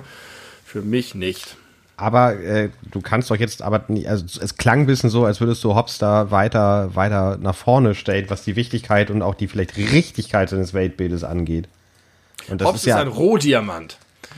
Hobbes hat viel, viel, also der war der Erste, der so gedacht hat. Nachher ist die eigentliche Weiterentwicklung, aber jetzt driften wir sehr ab, ist, äh, ist ähm, John Locke, der wiederum von vielen als der, der blöde äh, liberale, wirtschaftsliberale Assi dargestellt wird der das aber noch viel, viel besser verstanden hat aus meiner Sicht. Das war zumindest für mich damals der Aha-Effekt. Ich glaube, vieles in dieser ganzen, in diesem ganzen kulturellen Kampf basiert auf Missverständnissen. Na, aber was ja nun zweifellos richtig ist, vielleicht auch für diejenigen, die sich jetzt irgendwie philosophisch nicht so ganz firm sind, ähm, hat Hobbes ja, Thomas Hobbes ja gesagt, dass der Mensch im Grunde seines Herzens böse und egoistisch ist und nicht irgendwie zu, zu empathiefähig und deswegen einen starken Staat braucht, der ihn äh, ja, in, sein, in, in Ketten legt, weil ansonsten ein Krieg äh, alle gegen alle entsteht. Ja, also hm, das, das, ja, es führt uns sehr weit. Aber es gibt für mich zwei Dinge. Das eine ist sozusagen die Analyse. Und da gehe ich sehr weit mit. Bei Locke noch mehr als bei Hobbes. Das andere ist aber das, was daraus folgt. Und da haben sie tatsächlich, das ist dann sozusagen dann ihr eigener historischer Kontext, wo du auch den einzelnen Philosophen sehr leicht einen Strick drehen kannst, weil du merkst, dass sie irgendwo zum Genozid aufgerufen haben oder was auch immer. Ähm, aber in der Analyse, in der Grundanalyse, der Mensch ist eigentlich böse das würde ich halt nicht als böse ausdenken, sondern der Mensch ist erstmal einfach ein Tier, aber er ist eben ein vernunftbegabtes Tier. Das heißt, eigentlich würde der Mensch jetzt erstmal, wenn er damit davonkommen würde, den anderen Menschen umbringen. Da bin ich auch überzeugt von, dass er das tun würde. Ah, ist das so? Das ist, das, das glaubst du? In einer, wenn es hier The Purge in echt geben würde, dann würden die Leute auf die, zu den anderen Leuten hin und die erschießen? ich glaube schon und ich glaube, dass das auch erklärt, warum es so viel von Menschen getötete Menschen gibt. Denn das kannst du nicht nur mit all diesen Konstrukten erklären. Aber ähm, also es ist, gibt ja schon sowas wie, es gibt ja auch Tiere, die davor zurückschrecken, andere Tiere irgendwie gerade aus die eigenen irgendwie zu töten und so weiter. Erstmal sehe ich uns halt als biologisches Wesen. Wir sind halt einfach, wir, wir folgen Instinkten, einem Überlebenswunsch und so weiter. Wir möchten uns und unsere Familie oder was auch immer beschützen. da ist jetzt erstmal noch nichts mit supranationalen Staatenverträgen und wir wollen zum Mond fliegen. Das ist, kommt dann erst alles obendrauf. Aber von diesem Punkt ausgehend ist der Mensch halt gesegnet damit, dass er vorausdenken kann, dass er eine Selbstreflexion hat, dass er planen kann, dass er Kooperation eingehen kann. Und dass er die Geschichte wahrnehmen kann und richtig. daraus Handlung ableiten kann. Aber ich glaube tatsächlich nicht unbedingt, dass das Mitgefühl dabei der, die größte Triebfeder ist. Da haben wir auch schon mal darüber geredet, ob nicht eigentlich alles, was man für andere Leute tut, nicht auch egoistisch ist. Da kann man ja auch einen Standpunkt zu haben. So ja. ähm, und da spielt, glaube ich, auch Religion eine große Rolle. Nicht umsonst ist Nächstenliebe in der Bibel äh, spielt so eine große Rolle, weil da auch eine Setzung erfolgt, dass den Menschen gesagt wird, du musst das tun, denn das ist gut für uns alle. Mhm. Und diese Einsicht und diese Vernunft bringt uns intellektuell dazu, dass wir sagen können, nein, ich, es ist wirklich, es ist falsch, jeder Mensch ist gleich, kein Mensch soll Leid angetan werden und so weiter und so fort. Ähm, aber ich glaube, dass das erst der nächste Schritt ist und dass wir schon erstmal Basic Instinct, Sharon Stone mäßig, äh, durchaus wie Tiere sind und die das große Glück haben, mehr zu sein als Tiere. Und im Tierreich erkennst du das ja auch. Das sind die höher entwickelten Tiere wie Affen sind auch eher in der Lage, Gruppen zu bilden, soziale Verhaltensformen zu machen, sich vielleicht auch mit anderen zu arrangieren und nicht sofort äh, kriegerisch zu werden. Also ich glaube, das ist eher eine, eine Chance, die wir haben als eine die, die Urgrundeigenschaft der Menschen. Ich finde es auch nicht plausibel, dass man sagt, der Mensch, wie er ist als biologisches Wesen, hat in seinem Herzen das Gute. Und trotzdem würde ich dem Buch in seiner Kernaussage zustimmen, dass äh, wir als das, was wir sind, versuchen, ähm, Gutes zu erreichen. Es ist kompliziert, es ist sehr interessant. Bist du schon durch mit dem Buch? Nee, noch nicht ganz. Nee. Aber es ist irgendwie sehr beeindruckend, weil ich bin äh, eigentlich die meiste Zeit meines Lebens davon überzeugt gewesen, dass der Mensch im Grunde schlecht ist und äh, ich war eigentlich auch, ich war, ich war ein Hobbesianer, äh, ohne, ohne es zu wissen. Ähm, aber nicht nur deswegen, sondern auch äh, auf, aufgrund anderer Dinge, die mir so in den letzten Jahren klar geworden sind, hat sich das so ein bisschen gedreht, weil ähm, das ist jetzt nochmal ein ganz neues, ganz großes anderes Thema, da haben wir auch schon mal in Ansätzen drüber gesprochen, dass die Wahrnehmung der Welt sich so verändert hat durch das Internet, durch diese ja. äh, generelle äh, diese Schnelligkeit, dass man sofort weiß, wenn man möchte, wenn man sich dafür interessiert, was gerade in Uganda los ist und so. Das ja. Äh, kann man ja einfach äh, sich sehr schnell äh, aufrufen und dann weiß man es und dann hat man einfach so auf den Schlag ganz viele negative Dinge und dann kann man ja auch ein bisschen über die Welt verzweifeln. Oder auch ganz zweifellos, das ist ja auch wirklich nachgewiesen, dass sich schlechte Nachrichten viel besser verkaufen als gute Nachrichten. Äh, dadurch wird ja auch ein gewisses Menschenbild gebaut äh, für die Menschen. Und wir haben und schon mal in alles über die Menschheit auch darüber gesprochen, dass wir an sich beide grundsätzlich ein eher sehr positives Bild haben und auch die Erfahrung gemacht haben, dass wenn man Menschen positiv und freundlich begegnet, man auch sehr viel Freundlichkeit erntet. Genau. Und wenn man dann, das hattest du nämlich auch schon mal gesagt, äh, wenn man dann sich noch vor Augen führt, dass wenn man das historisch einordnet und feststellt, dass es nie zuvor eine Zeit gab, wo so viele Menschen nicht in Armut leben, ja. wo so viele Menschen doch Zugang zu Nahrung und Wasser und Bildung haben. Ja, Natürlich gar keine Frage, ganz viele und viel zu viele nach wie vor nicht, überhaupt keine Frage. Und dann gibt es auch immer noch solche Sachen wie Moria und Co., die da so passieren. Es gibt die Idioten, die vom, äh, vom Reichstag demonstrieren und ihre Kinder als Schutzschild vor sich halten, damit sie nicht vom Wasserwerfer abgeschossen werden. Also es gibt natürlich viel Verderbtheit. Das lässt sich nicht, nicht äh, nicht bezweifeln äh, oder anzweifeln, aber es äh, ändert nichts daran, dass das objektiv einfach eine Zeit ist, in der wir leben, die so gut ist wie niemals zuvor. Ja. Und das ist doch eigentlich was ganz Positives. Ja, und, und wir müssen halt, das ist, war eben mein Punkt, wir müssen einfach wissen, woher die Verderbtheit kommt. Und je mehr wir darüber wissen, desto besser ist es. Und je mehr wir glauben, dass es eine Boshaftigkeit ist, umso schlechter. Insofern, ich habe, also das, da trenne ich zwei Sachen. Ich habe ein sehr gutes Menschenbild. Ich glaube an das gute Menschen. Ich glaube daran, dass die Menschen wahnsinnig viel Tolles schaffen können in Kultur, in Politik, in, in äh, im sozialen Bereich. Ähm, aber ich finde es interessant, das ist das, was ich philosophisch interessant finde, weshalb ich das beim Studium so cool fand, zu überlegen, wo kommt das eigentlich her? Was sind eigentlich die Grundlagen unseres Seins und warum sind wir eigentlich so, wie wir sind? Mhm. Denn einfach nur zu sagen, ich glaube, wir sind gut, ich glaube, wir sind böse, reicht mir da irgendwie nicht, weil warum? Wo kommt das her? Und deswegen mag ich Philosophie so gerne, weil Philosophie sozusagen von der geringstmöglichen festen Information ausgeht und das wäre hier halt ein Selbsterhaltungstrieb darauf dann guckt, okay, was können wir daraus schließen, was können wir daraus schließen, was können wir daraus schließen. Ähm, insofern mag ich das auch gar nicht so sehr, wenn diese Philosophiediskussionen so emotional geführt werden, sondern emotional muss die Diskussion geführt werden, was wollen wir als Gesellschaft machen und was wollen wir mit dem tun, was wir sind. Und ich muss lachen, weil ich immer noch nach all diesen schrecklichen Nachrichten und dieser wahnsinnig breiten Berichterstattung beim Moria als erstes an die Zwergenhöhlen aus Herr der Ringe denken muss.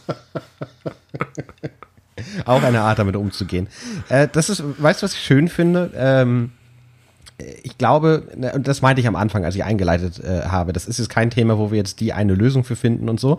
Äh, aber ich glaube, wir haben die Lösung der meisten Probleme und äh, der, wie man Verderbtheit gut begegnen kann, schon vor vielen Folgen einmal äh, auf den Punkt gebracht, nämlich in der Folge Alles über gesehen werden.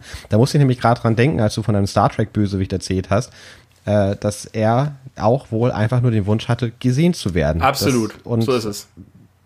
Richtig gehe, also ich, vielleicht ist es zu naiv und zu einfach gedacht, aber ich kann mir vorstellen, dass die Leute auf so einen scheiß Corona-Leugner-Demos auch das Gefühl haben, abgehängt worden zu sein. Dass Nazis im, äh, ja, Klischee, ich weiß, aber im Osten, wo nachweislich die wenigsten Ausländer leben, äh, die meiste Angst davor haben, weil sie äh, einfach in ihrer Angst nicht gesehen werden und äh, dadurch noch weiter abgehängt werden. Ja. Und das, äh, das wäre doch ein schöner Ansatz. Richtig. Menschen mehr sehen. Ich habe mich auch ein bisschen geärgert darüber, dass, dass diesem Star Trek Bösewicht das nicht, dass nicht irgendjemand das mal anspricht, dass nicht irgendjemand mal sagt, ja, ich sehe das, es ist alles falsch, aber ich sehe, ich sehe das trotzdem. Ja. Denn wahrscheinlich war er mal irgendwann ein, ein ambitionierter Militärtyp, der vielleicht auch gute Absichten hatte, in diesem System groß geworden ist, nichts anderes kannte, nichts besser wusste, plötzlich in so einer Machtposition von all Seiten Druck bekommen hatte, irgendwas versucht hat, dafür so. Und trotzdem kann man ihm am Ende keine Absolution geben aber man kann ihn sehen. Und ja, vielleicht genau. sollte man auch Hitler mal sehen. Vielleicht sollte man deswegen, äh, es ist lange her, es ist wahrscheinlich, ich habe den Film nie gesehen, muss ich ehrlich gesagt sagen. Aber deswegen habe ich auch kein Problem damit gehabt, dass Hitler seinen Hund in der Untergang streichelt. Nee, habe ich auch nie so ganz verstanden, was das soll, dass man sich darüber jetzt so aufregt. Ja. Ja, ähm, ich glaube, es ist auch einfach so eine, so eine Tendenz von vielen Menschen, sich die Welt so einfach wie möglich machen zu wollen. Und es ist natürlich sehr einfach zu sagen, oh Gott, ich gucke mir die Tagesschau an und denke, wie schrecklich, schrecklich, schrecklich die Welt doch ist, überall Krieg und Leid und, und irgendwelche Despoten. Ähm, aber sich dann die Mühe zu machen, sich mit den Fakten auseinanderzusetzen und das irgendwie ja. einzuordnen, ist halt sehr viel anstrengender und sehr viel schwieriger, da irgendwie über den Tellerrand zu gucken, wenn es äh, über, ich gucke jetzt 15 Minuten am Tag Nachrichten hinausgeht. Das ist und richtig. Ich merke das auch immer wieder, meine Freundin arbeitet ja als Bewährungshelferin. Also sie ja. hat einfach mit Kriminellen zu tun, die teilweise sehr, sehr, sehr, sehr schlimme Dinge gemacht haben. Und da ist es, und das finde ich immer ganz beeindruckend, obwohl das ja eigentlich der logische Weg ist, die beste Herangehensweise erstmal die als Menschen wahrzunehmen. Mhm. Und, Zuzuhören, und, Fragen zu stellen. Genau, ein bisschen zu verstehen, wo es herkommt. Und ja. äh, auch da gibt es natürlich, ich sag mal, hoffnungslose Fälle, die man eigentlich nicht auf die Gesellschaft loslassen darf, weil die einfach eine Gefahr sind. Gar keine Frage, ja. sowas gibt es. Aber es ist Gott sei Dank in der großen Masse die absolute Ausnahme. Ja. Und nur weil das diejenigen Geschichten sind, die man besser verkaufen kann und man entsprechend viel, viel öfter hört, hat man halt das Gefühl, oh Gott, die Welt ist so verrückt wie nie zuvor. Und das ist einfach de facto falsch. Es gibt einen Podcast, den meine Frau hört, der heißt mal angenommen. Und da überlegen sie immer, mal wohl mal besser, mal weniger gut, was wäre in einer Welt, in der mal angenommen, es gäbe keine Gefängnisse, gibt es jetzt zum ja, Beispiel. Ja, Dann ja, denken ja, sie genau. das einfach durch. Mhm. Das ist, finde ich, sehr interessant tatsächlich. Ähm, ja. Böses. Böses, Gutes. Auch nur Begrifflichkeiten. Und kulturell unterschiedlich. Aber wir, also da können wir wirklich wahrscheinlich drei, vier Folgen von machen. Das möchte ich nicht. Ich möchte Folgendes äh, vorschlagen. Äh, auch auf, aufgrund der Sorge, dass hier gleich wieder irgendwie technische Probleme auftreten. äh, ich habe das Gefühl, wir sind gerade auf einer positiven Note. Wir haben eine gute Folgenlänge. Ich würde das an dieser Stelle äh, abmoderieren wollen. Was hältst du davon? Finde ich überraschend, aber völlig gut. Ja, ich, weil ich wirklich keine, keine Lust habe, dass jetzt hier nochmal irgendwas äh, technisch abbricht und wir nee, dann okay. unterbrochen werden. Ich denke, von der, von der Folgenlänge her ist das gut. Ähm, Äh, vielen, vielen Dank fürs Zuhören. Irgendwie, das war eine, war eine ganz, ganz, äh, ganz besondere Folge, hatte ich das Gefühl. So, das ist ja auch nicht zu Unrecht, ist es Folge 40. Genau, mitten am Tag. Wir sind ein bisschen, bisschen positiv. Vielleicht heißt die Folge alles über äh, Menschenbild und technische Probleme oder so. Gucken wir mal. ähm, also ich, ich bedanke mich fürs Zuhören. Ich freue mich schon aufs nächste Mal. Vielleicht gibt es ja nächsten Freitag mal wieder eine Special-Folge Handy-Notizen. Da haben wir heute nicht viel Zeit für gehabt. Kleiner Teaser, wenn es die geben würde, würden wir reden über Phil Collins, Tacos, Matratzengeschäfte, Richard Nixon und Pilze. Über Phil Collins habe ich auf jeden Fall was zu sagen. Ja. Das war, doch mal, das war doch mal ein heftiger Teaser. Also mega gut. Mega gut. Jetzt müssen wir natürlich aber auch nächste Woche liefern, aber bis dahin haben wir noch eine Woche Zeit, unsere Zuhörer auch. Genießt die Zeit, äh, genießt den Herbst, auch wenn er gerade sich von seiner ungemütlichen Seite zeigt, aber wenn man Herrlich. ihn von drin sich anguckt, ist das ja auch irgendwie schön und ihr sollt euch sowieso überwiegend drin aufhalten. Richtig? Ja, äh, genau, um Corona nicht in die Welt zu pusten, denn ihr tragt es in euch, ihr wisst es nur noch nicht. Ihr müsst nur an euch glauben, dann wisst ihr auch, Corona ist in euch. Bis zum nächsten Mal. Äh, ciao. Tschüss.